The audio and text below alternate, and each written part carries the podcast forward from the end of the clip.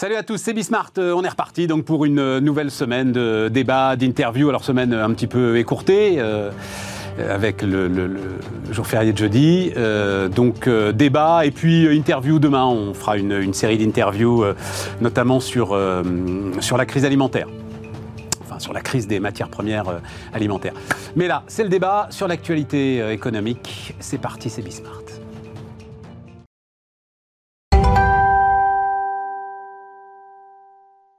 Donc, autour de la table, Cyril Lachèvre. Salut euh, Cyril, euh, conseiller en communication. Euh, ton cabinet que tu as fondé s'appelle Silence SY. Hein euh, LENS, et puis euh, longue carrière de journaliste euh, qui a quand même bien me servir. Là, je vais te demander deux, trois trucs. D'abord au Figaro, puis ensuite à l'Opinion. Tu es membre fondateur d'ailleurs de l'Opinion, Cyril. Hein, tu avais été. de rédaction qu'il a, commencé. au tout départ. Et puis Wilfried Galland. Salut Wilfried.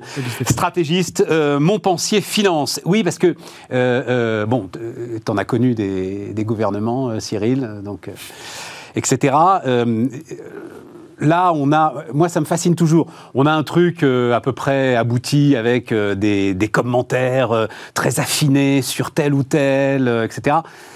Alors que, enfin, je sais pas, mais moi, la petite expérience que j'en ai, c'est quand même des choses qui se font parfois au dernier moment. Là, je remarque qu'on a respecté le timing très important. Enfin, vous l'avez peut-être vécu. Assez souvent, les timings sont donnés autour de 16h, 17h pour être aux 20h. Enfin, euh, ça reste quand même un carrefour indispensable en France.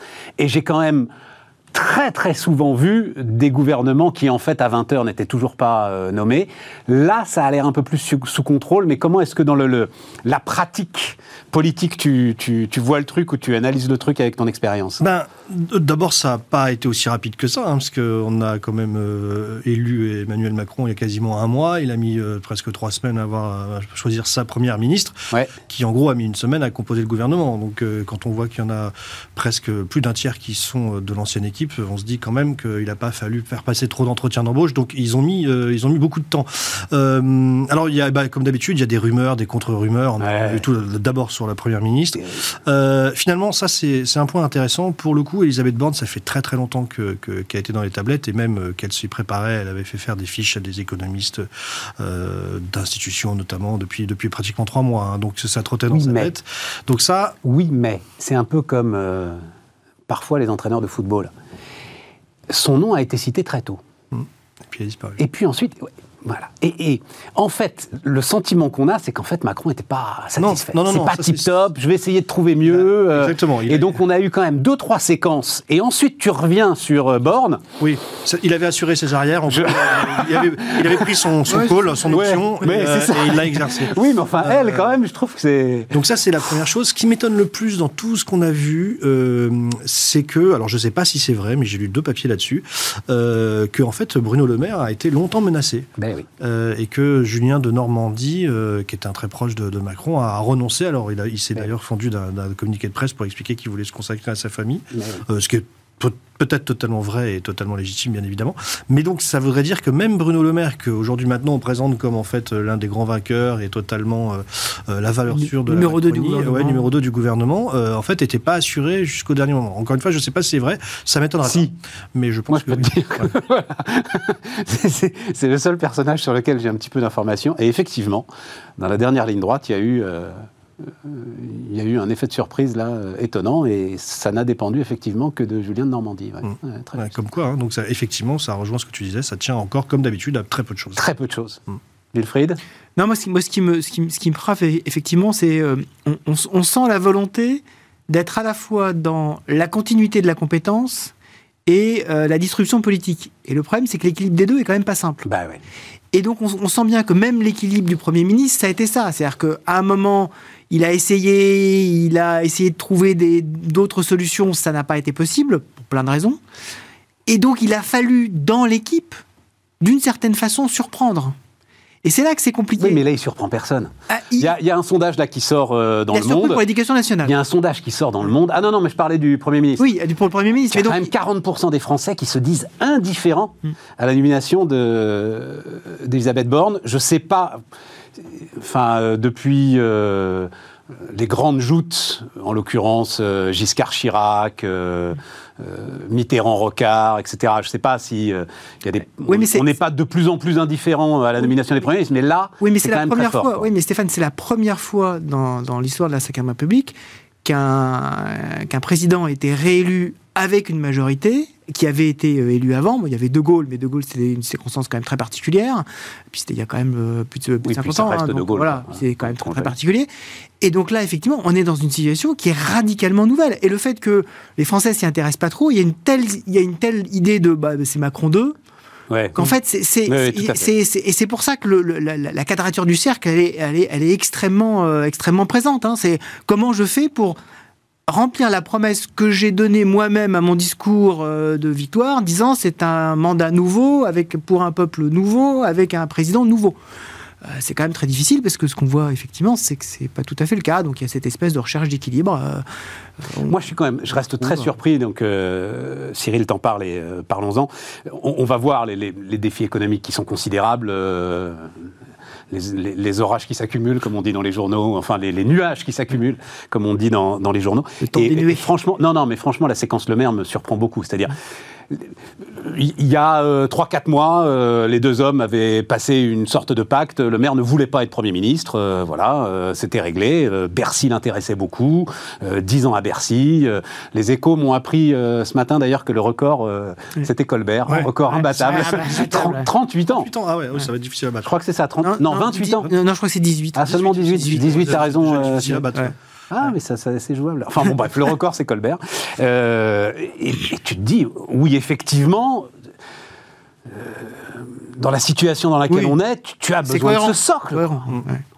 Et l'idée de jouer ça sur un coup de dé me. Ah oui, oui, totalement. Bah, les me surprend énormément. Véritablement, les équilibres politiques. Aussi Mais c'est pas les équilibres politiques, ça aurait été euh, de Normandie. Ça veut dire que. Euh, euh, eh, c'est un équilibre politique différent. C'est son. Enfin. Oui, mais c'est un équilibre. C'est un équilibre différent. C'est un équilibre différent parce que justement, il avait besoin de d'afficher le fait que le couple, je, je schématise, mais le maire Darmanin restait en poste pour faire accepter aussi qu'on avait par exemple un Papendiaï qui était extrêmement D'accord, mais, mais, c'est parce que De Normandie n'a pas voulu. Si jamais De Normandie avait voulu, euh, tu avais à mon avis quand même Papendiaï, euh, peu importe, mais, mais tu n'avais plus euh, effectivement ce socle entre l'intérieur et, Bercy. Et on se retrouvait, si, le, un scénario a changé par ailleurs, avec Gabriel Attal, ministre délégué du budget, et Julien de Normandie, des garçons très compétents, très doués, mais enfin très jeunes quand même par rapport au poids de, de, mais bien sûr. va reposer sur leurs épaules. Donc le, choix de, garder le maire dans les mois qui viennent et dont on va parler. C'est évident parce que Gabriel Attal, il va très bien faire le job comme ministre du budget, mais parce qu'il va avoir un peu un, chaperon un peu plus senior qui pourra prendre les coups. Et puis il y a toute l'administration du Trésor aussi. exactement, qui, qui, va, qui va beaucoup l'aider. Euh. Quand on est ministre du budget, l'administration oui, du Trésor. Oui, mais alors c'est ça, euh, Wilfried, tu comprends? C'est la clé du truc. Euh, euh, si t'as, alors j'en sais rien, je le connais pas de Normandie, Attal, etc. Mais si t'as pas Bruno Le Maire à Bercy il y a deux ans, tu n'as pas le quoi qu'il en coûte euh, tel qu'il s'est déroulé, à la, vitesse à laquelle il s'est déroulé, la détermination avec laquelle il a déroulé le truc. il a tordu le bras. C'est très clair. très clair. Non, mais c'est très clair. Et, là, je ne sais pas, euh, on va en parler ensemble. Hein, euh, la dette, la pression allemande, la pression européenne, les enjeux qu'il y a devant nous. Je ne sais pas du tout comment, justement, euh, l'État profond, mm. la direction du Trésor, euh, Bercy a envie de gérer ça. Cyril euh, enfin, connaissait bien la maison. Je ne sais pas si, Bercy est traditionnellement aux ordres, mais c'est vrai que c'est en ça que le ah, de, de Bercy aux ordres, Cyril. Bercy est aux ordres des forts. Oui, c'est ça. Mais il faut être fort pour justement mettre Bercy à ses ordres. Hein. En l'occurrence, c'est vrai que le, fait d'avoir Bono le maire est une, une garantie. Ah, une garantie absolue. Surtout que son, son, ancien directeur de cabinet est maintenant le patron du Trésor, Emmanuel Moulin. Donc ils ont encore une vraie tour, euh, euh, courroie de, de, transmission en direct, quoi, donc, euh, et, très loyal. Et le patron des services de Bercy est l'ancien directeur de cabinet de, Gérald Darmanin. C'est en ça que le choix d'Elisabeth Borne me paraît très bon, parce que je l'ai vu faire quand elle était ministre du Travail dans la précédente mandature. Elle a réussi euh, sur un sujet euh, peut-être anecdotique à vraiment tordre le bras à l'administration, euh, à les forcer, mais vraiment elle s'est engagée. C'était quel sujet? C'est sur le sujet passerelle, alors ce qui s'appelle en fait pardon transition collective, qui consistait à faire en sorte que des entreprises qui savent qu'elles vont devoir se débarrasser de certaines forces de travail dans les prochaines années parce que évolution technologique, plutôt que de faire un plan social déguisé, se mettent en cheville avec des entreprises qui ont des besoins de main-d'œuvre et donc de, préparer en, en, faisant en sorte que ces entreprises qui ont des besoins de main-d'œuvre récupèrent en amont ces salariés pour les former. Et, tout ça, en fait, c'est une tuyauterie énorme parce que qui paye la, la, formation professionnelle, les régions, etc. Et, et, moi, j'ai vécu ça du temps de Corian, hein, qui a récupéré des. Donc, ça s'appelait Oui, tu étais directeur de la communication de Corian, mais. et, effectivement, récupérer des personnes de chez De Richebourg, des femmes de ménage, hein, très concrètement, pour devenir aide-soignante. Euh, et, et, ben, pour faire ça, comme ça dépendait du ministère de la Santé, forcément, le ministère de la Santé était beaucoup plus réservé, et derrière, les administrations encore plus. Donc, le travail, vous mettez un petit peu de pôle emploi dedans, enfin un truc, comment c'est le faire en France où personne ne bouge? Ben elle, elle était ministre du Travail, elle s'est vraiment engagée, elle a pris des risques, elle a, elle a secoué l'interne et elle a réussi. C'est en ça que je trouve que le choix d'Elisabeth Borne, euh, et finalement de tous ces ministres techno, hein, c'est ce qu'on a à d'écrire, mais Montchalin et tout, ils connaissent euh, Agnès Pannier, tout ça, ils connaissent l'administration, euh, et ils savent ce qu'il faut faire pour, secouer, ils savent que c'est là le nerf de la guerre, donc ça sera peut-être pas très drôle le plan politique, pas très fun, je sais pas s'ils ont le poids nécessaire, hein, ça c'est quand même effectivement très important, elles sont peut-être un peu trop légères à ce niveau-là, mais en tout cas elles savent ce qu'il faut faire pour faire avancer les choses dans les détails de celui qui, dans le service, signera l'accord. Hmm. voilà, c'est la seule chose positif que je vois. Non, mais c'est très intéressant. Euh, pour le reste, je suis beaucoup plus réservé. Non, non, et puis alors, c'est euh, sûr que euh, le premier enjeu, c'est la réforme des retraites. Et là, tu te retrouves effectivement sans doute avec Borne et avec Dussopt. Hmm avec des gars qui euh, savent parler au syndicat, euh, qui, enfin bon, qui connaissent le dossier, qui connaissent le dossier, à pas avoir les effets de manche de de Delevoye qui est charmant mais euh, qui réfléchit trop quoi. On, on va pas revenir au temps, béni du haut commissaire? on n'en a pas vu cette fois-ci le haut commissaire. C'est vrai, hein c'est vrai que je trouve que dans l'architecture gouvernementale, dans notre esprit français, ça manque de haut commissaire. De haut commissaire. Attends, attends un peu parce que il faut attendre les législatives. voilà, tu auras une deuxième salve après législative. C'est pour ça que petit secrétaire d'État et, et, sans doute quelques mou enfin moult hauts commissaires. L'ensemble de ceux qui s'inquiètent de ah parce que c'est ça aussi là. Il n'y a pas de ministre de ceci, il n'y a pas mon ministre quoi. C'est quand même fou. Euh, notre cher Je veux une équipe resserrée, mais je veux quand même mon ministre. Mais je veux mon ministre à moi, donc je veux mon ministre du logement. Transport et voilà. Voilà, transport, logement, ville, artisanat, TPE, numérique, tourisme. Le, numérique veut son ministre. Il veut son ministre, c'est te dire. On est quand même loin de l'architecture des entreprises là. C'est quand même le. C'est loin du web 3.0. La French Tech veut son ministre. La French Tech veut son ministre. Non mais les mecs. Moi aussi, j'ai droit à mon ministre. Chaque Français a droit à son ministre. C'est ça. 60 millions de ministres. euh, Qu'est-ce qui vous intéresse Sinon, donc, euh, on voit, euh, ça a été beaucoup commenté, mais c'est vrai que la souveraineté, là, quoi, voilà. Hein, souveraineté, euh, donc, souveraineté industrielle et numérique pour le maire, en plus de, des finances et de, et de l'économie. Et puis, il y a la souveraineté alimentaire pour le ministre de l'Agriculture, dont le nom m'échappe. Voilà. C'est euh, pas, euh, euh, Marc Fesneau. Marc Fesneau, voilà, Marc Fesneau, voilà, absolument. Bon, rien à dire là-dessus, souveraineté, voilà. C'est le mot à la mode. Voilà, exactement. C'est aujourd'hui, quand on ne parle pas de souveraineté, ça veut dire qu'on rate quelque chose. Donc, il faut forcément être souverain. La question, c'est évidemment qu'est-ce qu'on met derrière le terme souveraineté? Globalement, quand on regarde effectivement les, ministres qui ont ces intitulés-là, on, peut se dire qu'on ne va pas rentrer non plus dans une autarcie et une autosuffisance absolument totale, je l'espère, et que le monde à peu près ouvert, euh, en tout cas sur des bases, on va dire, raisonnables et, effectivement avec des contreparties euh, équitables, euh, va continuer à fonctionner. Donc c'est quand même l'essentiel. C'est quand même l'essentiel. Moi, alors j'aime bien le terme souveraineté. Il y en a un autre que j'aime bien, c'est celui d'Olivier Dussopt. On, a, on, a, a parlé rapidement tout à l'heure. Il ministre du Travail et du plein emploi. Ah ouais, mais j'allais y venir. Ah, ça ah. m'intéresse. Alors vas-y, qu'est-ce que tu... C'est, alors, deux choses, moi, là-dessus, qui m'intéressent. Le premier, c'est que tout le monde s'en fout euh, du plein emploi. Il y a, pour moi, deux, il y a deux éléments euh, où, mais je ne sais pas pourquoi, j'aimerais bien ton avis de communicant. Hein. Tu as quand même, là, donc, il y a un projet de loi en préparation pouvoir d'achat. Euh, le gouvernement dépense, alors en gros, 7-8 milliards d'euros par mois aujourd'hui en protection contre la hausse des coûts de l'énergie. Qui le sait? Ah oui. On a l'impression que le gouvernement ne fait rien. Mais enfin, c'est assez dingue, quoi. J'entendais euh, encore ce matin, ah, euh, les Espagnols, ils ont taxé... Euh, non, c'est les Italiens. Les Italiens ont taxé ENI, ils leur ont pris 10 milliards. Mais on va prendre combien EDF Bon, là, donc c'est le premier point. Et le deuxième point, c'est le plein emploi. Donc euh, des chiffres, euh, bah, encore la semaine dernière, j'égrenais des chiffres incroyables, mm. euh, quelles que soient les catégories d'âge d'ailleurs. Hein. sur les 50-64 ans, c'est du jamais vu. chômage des jeunes, on remonte, je voudrais pas dire de bêtises, mais de tête 90-92. Même sur les temps partiels contraints, je regardais. Même sur les temps partiels contraints, absolument, absolument, on est sur un plus bas historique. Tout à fait. Oui. Et, et on ne le sait pas. et on ne le sait pas, on s'en fout. Moi, je, je pense.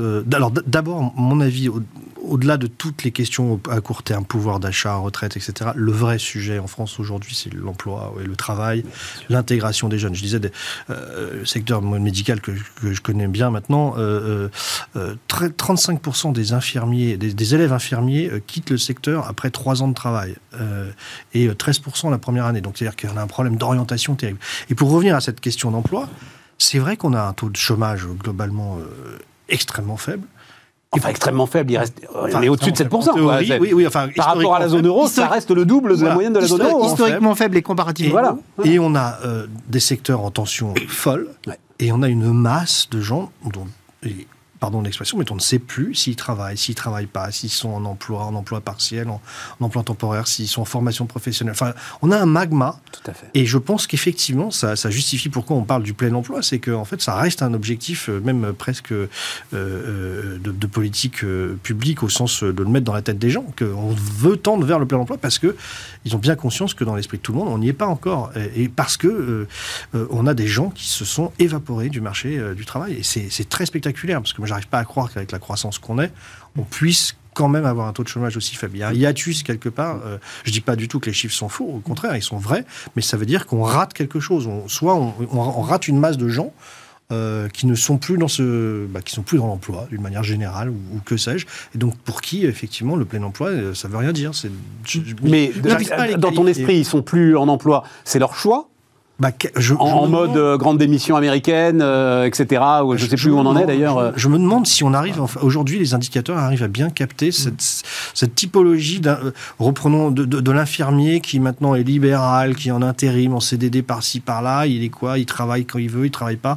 Euh, c'est pas une critique des infirmiers, bien au contraire, mais c'est parce que c'est une. Oui, non, non. Puis je, mais, Mais, mais, mais, par exemple, alors j'ai jamais réussi à me faire prouver cette stat, mais il semblerait qu'il y ait 15% d'infirmiers inscrits à Pôle Emploi, ce qui est quand même absolument dingue quand on voit les besoins aujourd'hui. Les... Mais c'est pas impossible. C'est-à-dire, des, en fait, des gens sur courant alternatif. Et peut-être que quelque part. Enfin, enfin, tu le sais d'ailleurs. Hein, euh, euh, donc, euh, bah, il se trouve que j'ai discuté avec le DRH de Corian à la fin de la semaine dernière. Là, c'était très très intéressant. Un gars brillant, hein, ah mais vraiment brillant. bon, tu payes justement aide-soignant, infirmier, c'est-à-dire ceux qui sont pas vraiment encore diplômés. Hein, tu vas les payer 1250, 1300 euros par mois pour un boulot, on peut se le dire, qui est quand même un boulot épouvantable les trois quarts du temps dans les EHPAD. Ok, je vais gagner 300 euros de moins. Euh, avec euh, le chômage, les aides sociales, etc. Tu, as, tu as un sujet. Ça a été tu un peu revu à la avec le, le, Ségur, mais c'est vrai que les salaires restent, restent malheureusement difficiles, enfin faibles par rapport à la difficulté du travail. Par rapport à la difficulté du travail, moi c'est ça. C'est un travail noble, c'est un travail de sens, d'engagement, comme on dit aujourd'hui. maintenant, pour les gens veulent aussi des, des, travaux, un travail qui, qui, est porteur de sens. Donc moi, je je m'explique pas cette démission collective face à certains métiers. Et encore une fois, donc effectivement, dans, je, je, comprends pourquoi dans l'esprit collectif, on n'est pas arrivé au plein emploi. Et donc, quelque part, il faille le rappeler euh, qu'on a un ministre du plein emploi. Moi, je trouve qu'il y, a deux sujets qui sont très intéressants dans, ce, dans cette notion de plein emploi. Le premier, c'est que si effectivement on arrive à, abaisser la limite euh, véritablement de plein emploi, ce qui est normalement euh, le cas, c'est-à-dire qu'on ne peut pas considérer qu'à 7% on est, on est au plein emploi, ça veut dire qu'on augmente la capacité productive de l'économie et donc on règle une bonne partie euh, de, nos problématiques de justement financement de notre modèle social, etc. Donc, Ça, Wilfried, euh, regarde, garde ta deuxième idée, parce que sur la première déjà, c'est le grand challenge du moment. non, mais complètement. Il y a, non, mais il y a trop d'emplois par rapport à l'activité. Mais, alors, il y a trop d'emplois par rapport au PIB. donc, et, donc, des emplois pas productifs du tout. Et, donc la question qui se pose, la, véritable question qui se pose là maintenant conjoncturellement, c'est le niveau de réserve d'emploi. C'est-à-dire que si on n'augmente pas le niveau de réserve d'emploi, on a un problème compte tenu des pressions inflationnistes qu'on a aujourd'hui dans l'économie. La problématique qu'on a aux États-Unis aujourd'hui par rapport à l'Europe, c'est que les États-Unis créent 300 000 emplois par mois à peu près et ont une réserve, c'est une étude de Candriam qui été sortie la semaine dernière, et ont à peu près une réserve d'emploi d'environ 3 millions si on, si on considère tout compris euh, la, descente encore du taux de chômage, ceux qui, sont, qui veulent encore travailler plus, etc., ils ont 3 millions de, réserves d'emploi et ils en emploient 300 000, 300 000 par mois. Ça veut dire qu'en gros, et la Fed est très inquiète là-dessus, bah, ça veut dire qu'ils ont 10 mois devant eux, et après, véritablement, c'est la spirale qui se déclenche. La spirale des salaires. Hein. La spirale des salaires. le, problème, pour, voilà, euh, le problème qu'il ne faudrait pas avoir en France, c'est que on, on est une spirale qui se déclenche avec des niveaux de chômage qui restent extrêmement élevés. C'est-à-dire qu'une spirale qui se déclenche à, 3% de chômage, d'une certaine façon... Mais oui, mais justement, la spirale qui se déclenche en France... Enfin, la hausse des salaires en France peut pour le coup commencer à faire une vraie différence avec l'ensemble des systèmes d'assistanat. C'est ça le sujet.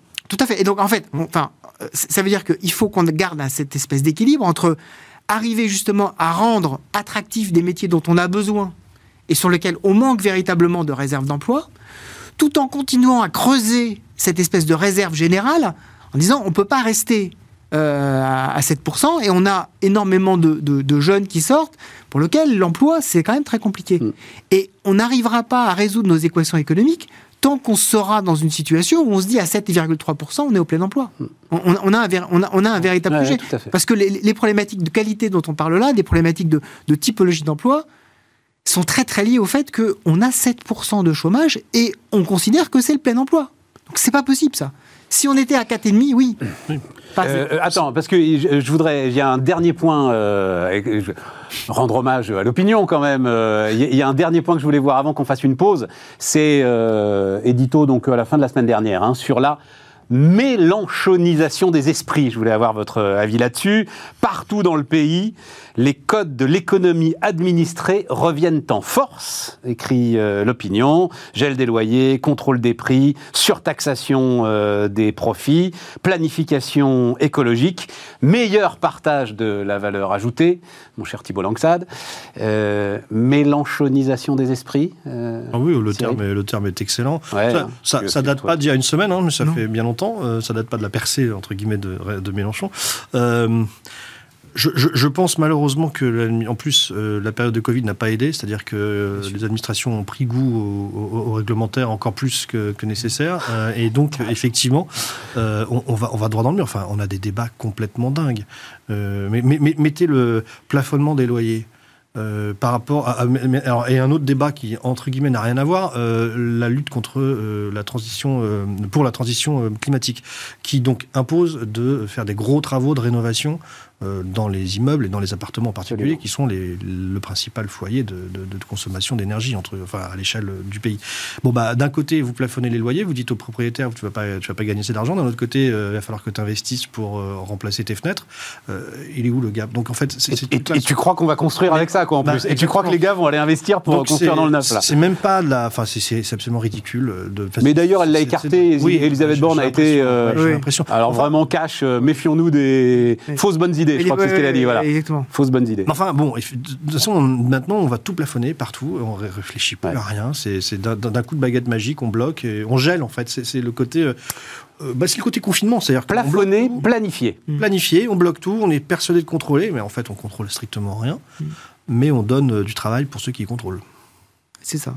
Bah, en fait, moi, ce qui me, ce qui, me frappe là-dessus, c'est en fait, on, a le retour de, quelque chose de très français qui est la pensée merveilleuse en économie.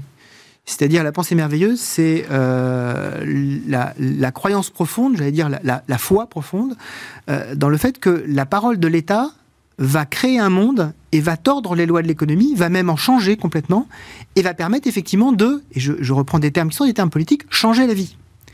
Et ça, c'est effectivement extrêmement dangereux. C'est extrêmement dangereux. Et moi, ce qui me frappe aussi, c'est que c'est coïncident avec le fait que la dernière génération qui a vécu le fait que changer la vie se fracasse au mur des réalités, c'est la génération qui aujourd'hui a une cinquantaine d'années, qui a vécu 81 et 83. Hein, les, danses sur la place de la Bastille, et puis derrière, en 83, le fait que bah, finalement, on va, quand même, euh, on va quand même arrêter parce que c'est pas possible. Sauf que, effectivement, depuis, il y a eu la Grèce, mais c'était loin. Donc on, s'est rendu compte que c'était pas possible, mais c'était loin. Donc c'est la Grèce, c'est différent. Nous, on est français, c'est pas pareil.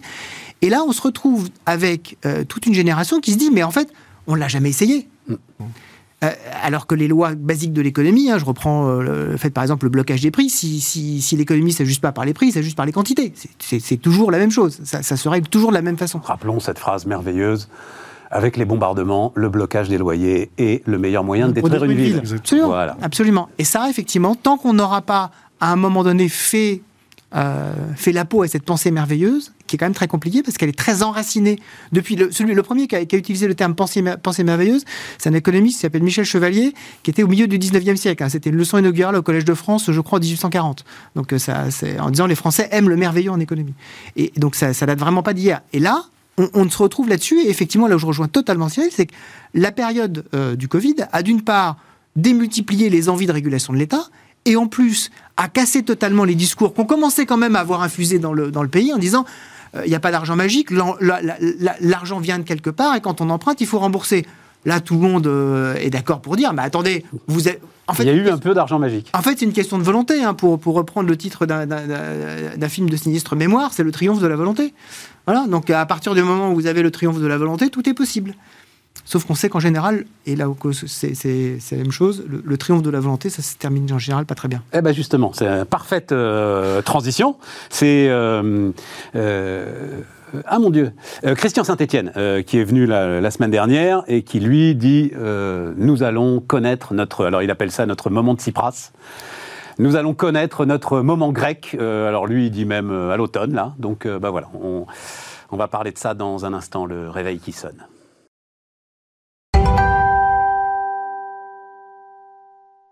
Donc euh, on repart. Euh, alors oui, deux choses. D'abord, euh, alerte financière. Wilfried, je crois que c'est quand même une petite date, même si ça s'explique avec, avec l'énergie, mais la zone euro affiche un déficit, un déficit courant de 2 milliards d'euros au mois de mars. Première fois depuis février 2012. Oui. Quand même. Depuis la crise des dettes de la zone euro. Ben voilà. Mm. Euh, et euh, donc ça, c'est le premier point. Deuxième point, il y a eu un peu d'hésitation de la part de Christian Lindner, le, nouveau ministre allemand des Finances. Il y a eu à un moment deux, trois déclarations, notamment une petite manip budgétaire qu'on a beaucoup raconté ici, qui laissait penser que oh, il aurait pu avoir un peu de virus français. Euh, tout à coup euh, inoculé dans le sang. les euh, anticorps qui sont déclenchés assez vite. voilà, les anticorps. Les anticorps ont fonctionné euh, très, très vite. Se sont déclenchés. La mémoire du système immunitaire, comme on disait à l'époque où nous étions tous des épidémiologistes, c'est déclenché très, très ah, vite. oui, et puis lui, il a au moins une vingtaine d'injections là-dessus. Il doit y avoir donc Lindner, très clair, donc retour au fameux Schwarznull euh, des Allemands, donc euh, pas de dette, enfin je crois que c'est combien? 0,2 Ouais, 0,38 je crois. 0,38, voilà, je crois, il dit je crois, avec une infinie modestie. 0,38 de déficit euh, maximum, c'est constitutionnel, et sur l'éventualité d'une nouvelle dette commune européenne, il doit y avoir un lien étroit entre dette publique, risque financier et responsabilité politique. Autant dire, fermez le banc. Est-ce que tout ça, ça nous donne un moment Tsipras ou un moment Varoufakis, enfin, appelle-le comme tu veux, en tout cas une pression sur la dette française, si jamais on n'envoie pas les bons signaux, en l'occurrence réforme des retraites, euh, à l'automne prochain. Comment est-ce que tu vois le truc, Wilfried? Alors, euh, déjà, je pense que Christian Lindner s'adresse d'abord et avant tout à son électorat et, euh, s'adresse d'abord et avant tout aux Allemands. Et d'ailleurs, les, les, Allemands ont communiqué ce matin en disant qu'ils étaient tout à fait d'accord pour qu'en 2023, les règles du pacte de stabilité ne s'appliquent pas en Europe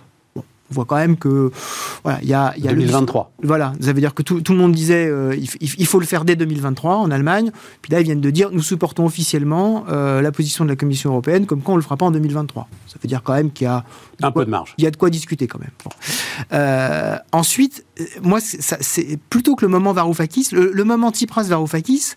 on l'a vécu ensemble en plus à l'époque. c'est un moment qui, démocratiquement, est un moment extraordinairement violent. C'est-à-dire, il y a un référendum à un moment donné, disant est-ce que vous êtes pour ou contre le fait que j'accepte le deal de la communauté européenne, de l'Union européenne Les Grecs répondent non. Et ensuite, derrière, Tsipras dit finalement, je m'assois sur le résultat du référendum. On n'a pas le choix. Là, l'avantage de la situation française, c'est qu'il n'y a rien quand même de très, très, très, très clair qui a été inscrit dans un contrat de gouvernement et sur lequel les Français sont prononcés en disant oui ou non on a quand même resté dans une espèce d'ambiguïté. Certes, on va protéger le pouvoir d'achat. Voilà, on, prépare un plan pouvoir d'achat, on va en voir la, euh, la portée, mais euh, c'est des dizaines de milliards hein, qu'on va à nouveau mettre sur la table. Moi, je vois plutôt ça comme un moment euh, Constitution européenne et traité de Lisbonne. C'est-à-dire que globalement, on dit... On, finalement, on ne va pas respecter un certain nombre de règles, et puis finalement, on fait passer un certain nombre de règles après, derrière, dans, le Parlement. Ce qui est certain, c'est que, comme, comme tu disais, le, réveil est en train de sonner. C'est-à-dire que euh, on, voit très bien qu'on ne, peut pas continuer comme on l'a fait ces deux, trois dernières années à creuser un déficit sans aucune limite. Il y aura le côté no limite, le côté sans limite n'existe plus. En revanche, le fait de retourner à une espèce d'orthodoxie budgétaire, je n'y crois pas deux secondes. C'est totalement impossible compte tenu globalement du niveau de dette qu'on a dans l'économie européenne. Et les Allemands sont comme tout le monde, c'est-à-dire les Allemands, il ne faut pas oublier, qui sont créanciers net vis-à-vis de l'ensemble des, euh, des, pays de la zone euro, hein, ce qu'on appelle les balances Target 2 hein, dans, la, euh, dans, le jargon de, de, de la Banque Qu'on avait bien connu en 2012-2013, le retour du Target 2. Et donc, à un moment donné, ils sont comme les autres, ils sont coincés dans la copropriété de l'Union européenne. Donc, il faudra que eux aussi fassent un certain nombre d'efforts pour montrer que, et euh, je pense que l'effort, on le voit déjà maintenant, pour montrer qu'ils sont prêts quand même à discuter, c'est-à-dire qu'on discutait de choses raisonnables. Après, il faut que les autres copropriétaires, ceux du Sud, montrent qu'effectivement, ils font un pas dans la bonne direction. Donc, qu'ils ne soient pas dans la désobéissance au traité, par exemple, pour reprendre euh, les, euh, les, les, mots on est dans la désobéissance au traité, on y est en permanence. Non, on n'est pas dans la désobéissance au traité. On est dans le fait qu'on est en permanence dans cette espèce, c'est toi-même qui, qui avait cette, cette référence-là, on a le droit d'avoir deux roues ah qui, dépassent la ligne jaune, pas les quatre. Pas les quatre. Donc en fait, ça veut dire et ça veut dire qu'à chaque fois on dit vous inquiétez pas, on va revenir on a conscience, on, est, on, sait qu'on doit faire des efforts, laissez-nous le temps de faire des efforts. Ça, c'est pas la désobéissance, c'est ce que j'appelle une saine négociation. Mais effectivement, les bases de négociation vont pas être les bases de négociation sur le fait de, bon, bah, si on a 5% de déficit ou 7% de déficit, c'est pas grave. Quand on s'engage à avoir 5% de déficit, il va falloir tenir les 5% de déficit. Jamais on les tient. Or là, c'est déjà écrit qu'on les ah tient bah pas. Là, en fait, enfin, en 2022, on les tiendra pas, c'est sûr. 2023, il va falloir quand même faire effectivement en tout cas, 2023, il faut qu'on ait la réforme des retraites. Si on a la réforme des retraites en 2023, alors on peut dire. Alors on peut tout se permettre. On, peut dire, regardez, la trajectoire va être, va être, bonne. Donc oui, on respecte pas. Même les 5, on les respecte pas, mais la trajectoire sera bonne. Mais effectivement, là, euh, euh, on va pas pouvoir continuer à ne rien faire sur notre, sur globalement le, le, le, le, volume de recettes fiscales. Le volume de recettes fiscales, il est assis sur la masse globale de production d'économie. Cyril?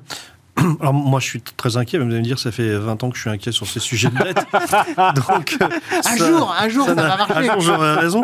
Euh, donc je, je, alors je vais faire original pour une fois. Je, je pense que euh, malheureusement à court terme il y a d'autant moins de raisons qu'on fasse quelque chose sur le budget que on va pas pouvoir couper les deux moteurs en même temps euh, que sont la politique monétaire d'un côté et le la politique budgétaire de l'autre. Resserrer le budget en même temps. Et c'est vrai que de mon point de vue, peut-être que Wilfried pense différemment, mais il y a probablement plus d'urgence à faire en sorte que les banques centrales euh, arrêtent le robinet et remontent euh, des taux, même si ça va pas forcément faire du bien à l'économie. Euh, mais entre les deux, c'est peut-être là la priorité. Et donc, bah, dans une certaine mesure, c'est peut-être pas vraiment le bon moment pour serrer les budgets. Alors là, je parle au niveau européen. Parce qu'au niveau français, non, non, attends, attends, Cyril, Cyril, hein, Cyril, l'un enfin, c'est le fait la poule, l'histoire. C'est-à-dire, tu peux, tu peux plus avoir l'un sans l'autre. Euh, si, tu remontes les taux, tu arrêtes le robinet budgétaire. obligatoirement. Bien sûr, bien sûr, mais peut-être que c'est pas là qu'il faut mettre. Enfin, c'est difficile, ça va être difficile d'appuyer, de, freiner euh, sur les deux freins, si je puis dire, en même temps. Ah, on est bien d'accord. Et ça, ça c'est plutôt une question de dosage que, que je maîtrise pas totalement. Mais, mais, mais le fait est que de toute façon, déjà que, euh, enfin, les précédents gouvernements, le précédent président de la République était élu sur des promesses drastiques de baisse de dépenses publiques qu'il ne tenait absolument pas. Enfin, au moins, il y avait des promesses qui n'engageaient que. Là, il n'y en a pas une seule. Donc, à partir de ce moment-là, et avec un, gouvernement dont on ne sait pas vraiment s'il est à droite, à gauche, puisque Emmanuel Macron, il a fait une campagne à droite euh, pour le premier tour et il a fait une campagne à gauche pour le deuxième. Donc en fait, on ne sait rien. Euh, donc non, ça va être dramatique. Et je, ne sais pas quelle la, va être un jour l'accord de rappel, euh, si on se projette à très long terme, quel va être le, moment où ça va justement arriver, ce moment-ci, ça sera probablement pas politique, le jour où les gens vont comprendre est-ce que c'est euh, le jour où on ne pourra plus payer les retraites? Ça n'a pas l'air d'être le cas aujourd'hui, puisqu'il y a des rentrées euh, de charges sociales euh, avec, entre guillemets, le plein emploi. Est-ce que c'est le jour où une grande entreprise publique va vraiment faire faillite, mais l'État sera toujours là? Donc, je ne sais pas quand ça va s'arrêter, en fait. C'est ça, moi, qui me.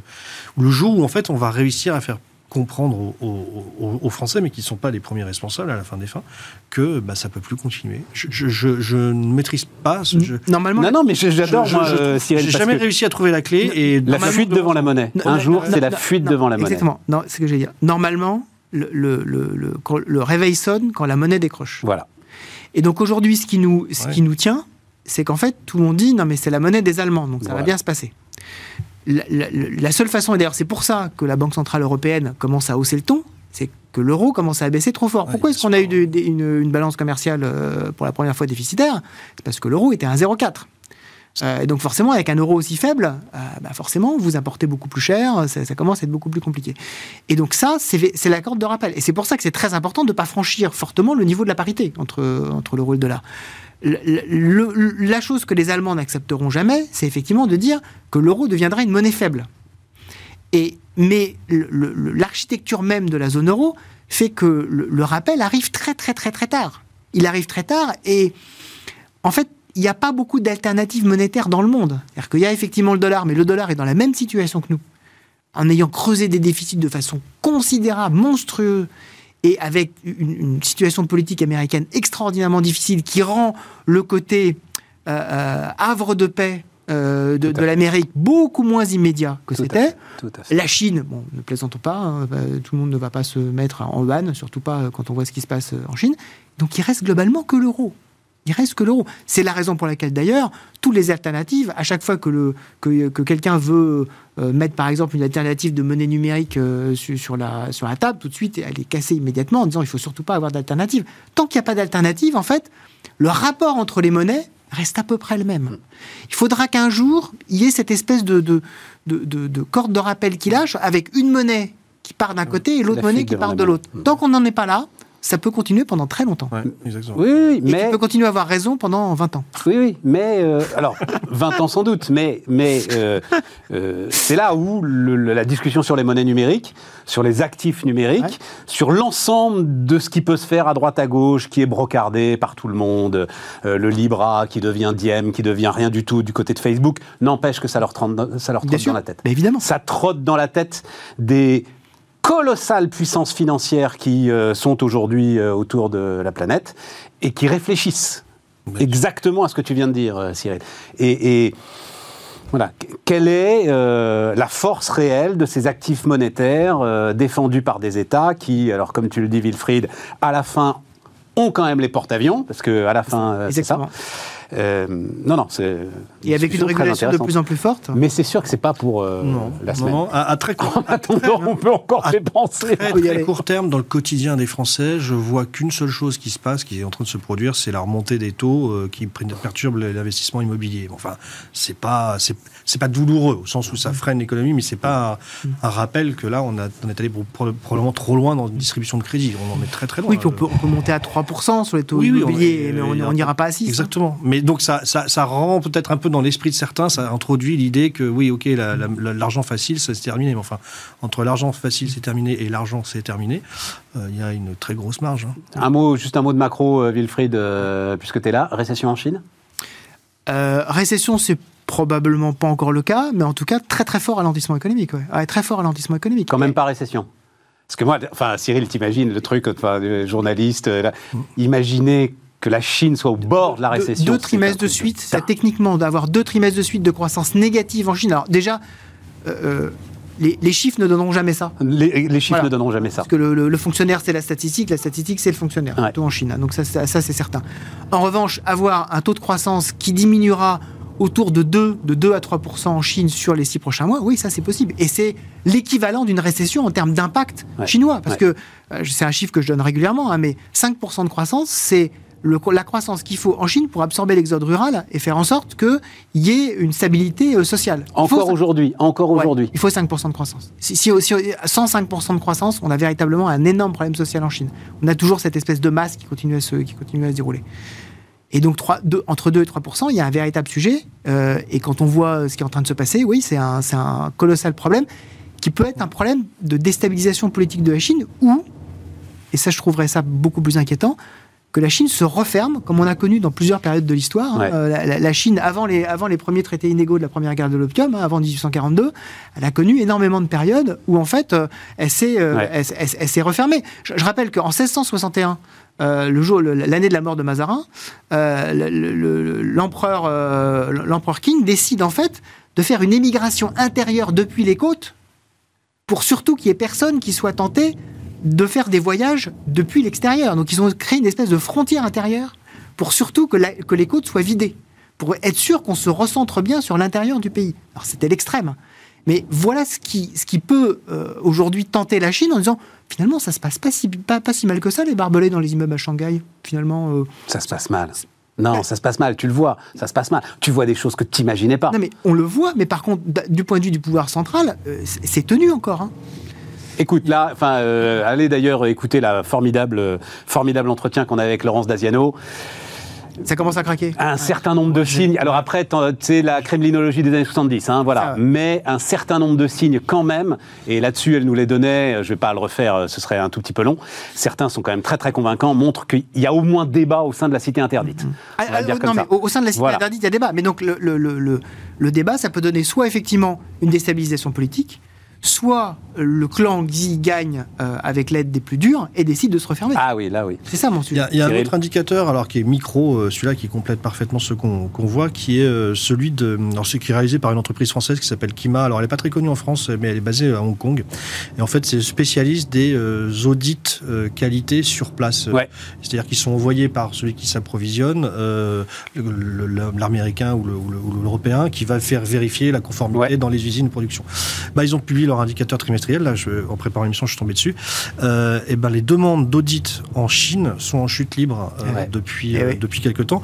Ça représente au premier trimestre 2022, ils étaient plus qu'à 47%. Euh, contre 61% donc, en 2019, c'est-à-dire qu'ils ont perdu 14 points en, euh, en 3 ans. Quoi.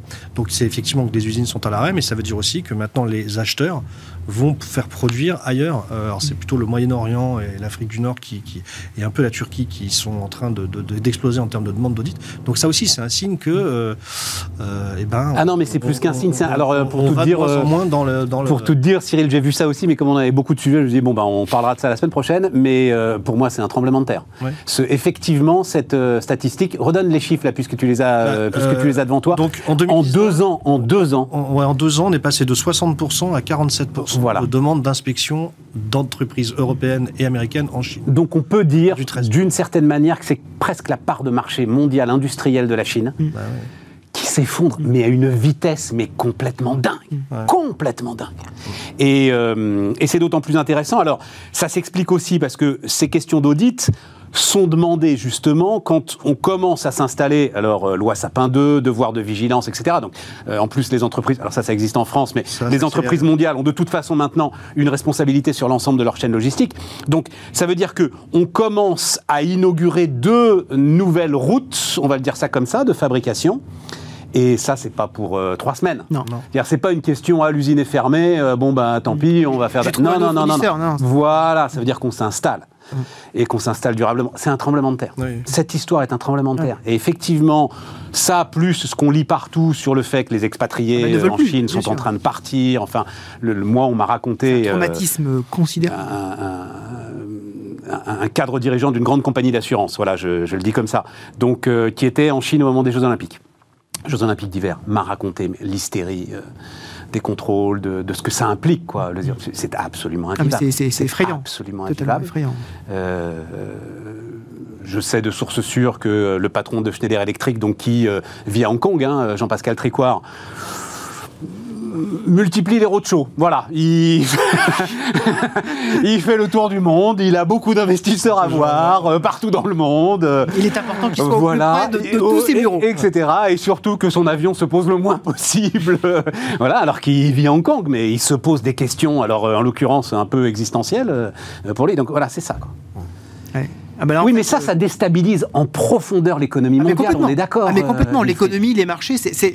Quand je disais, euh, tu as besoin d'un gars sûr euh, à Bercy pour piloter tout ça, mais c'est à ça que je pensais. Quand je disais que mon, ma, crainte numéro un, c'était que la Chine se referme sur elle-même, ce serait...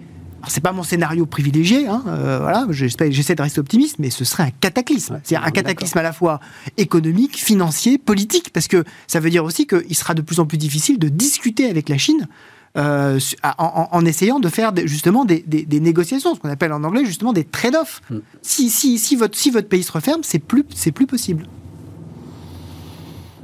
Ouais. Mm. non, non, mais euh, sacré sujet. Euh, alors, combien il reste Pas beaucoup de temps. Un mot, un mot quand même. Si on, va aller vite, et puis après on dira un mot sur HSBC quand même, au moins le, au moins alerter les, auditeurs téléspectateurs d'aller voir ce truc. oui, non, je suis frappé. J'ai mis l'impossible isolement autour de, la Russie.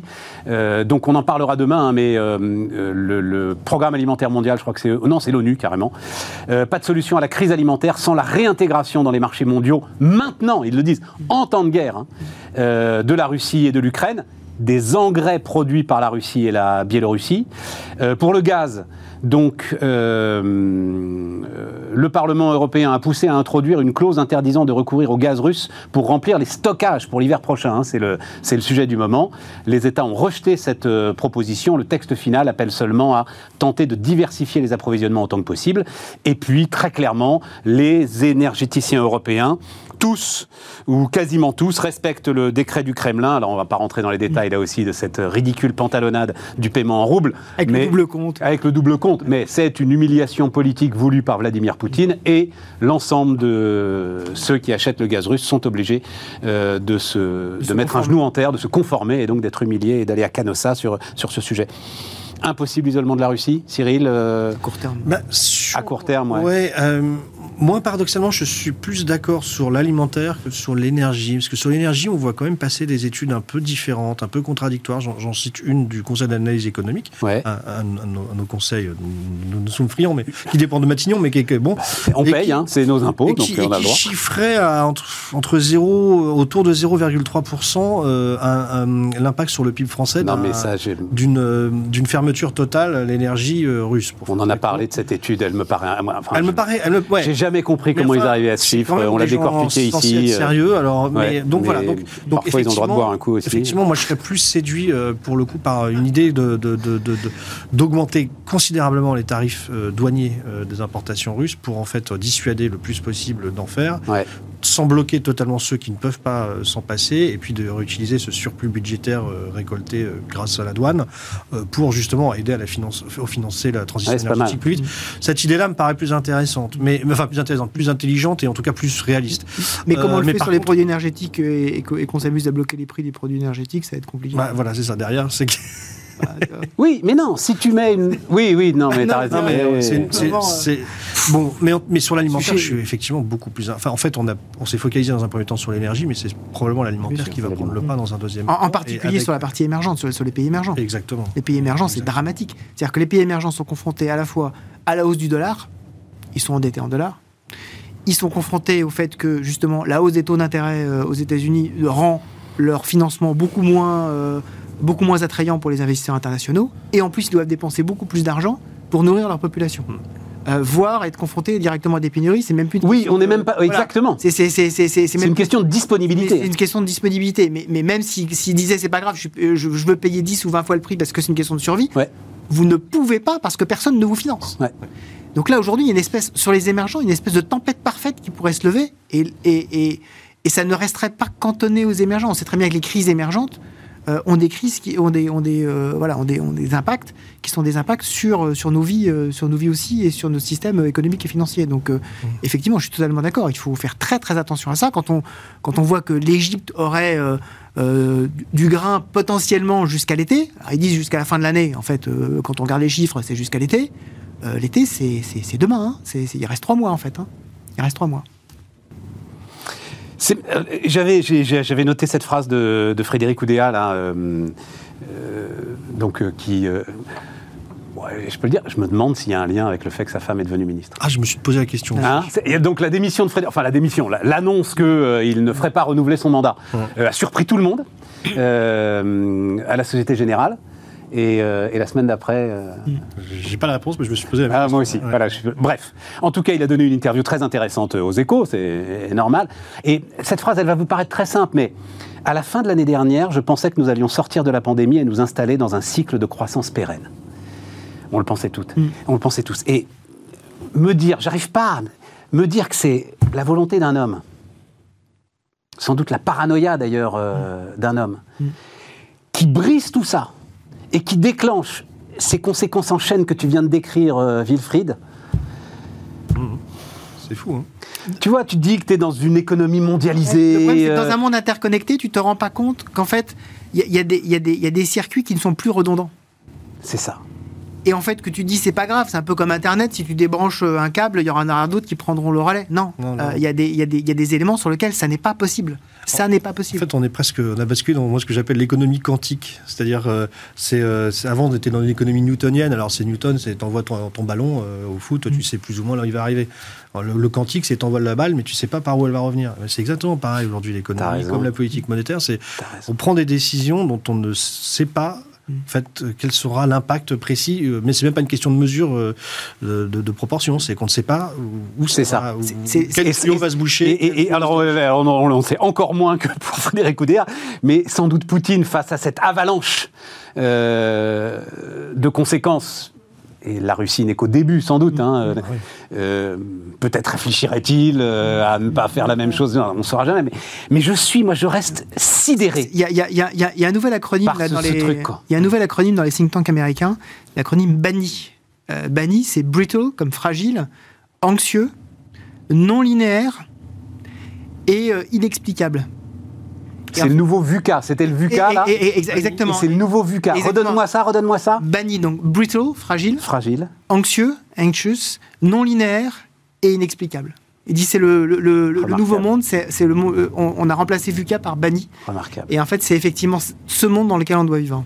Mais, mais l'image de Cyril est pas mal, quantique, effectivement. C'est ça. Euh, non, mais en fait, je pense qu'il y, y, a la fragilité, il y a le fait que non linéaire, voilà, une économie non linéaire, un système non linéaire, on est là-dedans, effectivement. Je sais pas en quoi c'est une bonne nouvelle d'ailleurs. Euh... c'est pas du tout une bonne nouvelle, je pense. je, je, juste j'y pense, j'aurais peut-être. Euh, il faudra que je retrouve le. Mais je viens de le finir, là, le nom de l'auteur, c'est un auteur italien. Si vous voulez comprendre, ça s'appelle Le Mage du Kremlin. Bouquin ah, fantastique. J'ai pas lu, mais j'ai vu. Fantastique. Donc c'est romancé, mais en gros, c'est toute l'ascension de Poutine racontée par celui qui est son plus proche conseiller. C'est vraiment, euh, mais vraiment extraordinaire. On comprend énormément de choses. Et c'est vraiment extraordinaire. Voilà, le Mage du Kremlin, euh, auteur italien. En plus, ça se lit, c'est remarquablement. Alors, c'est italien, donc on va dire remarquablement traduit.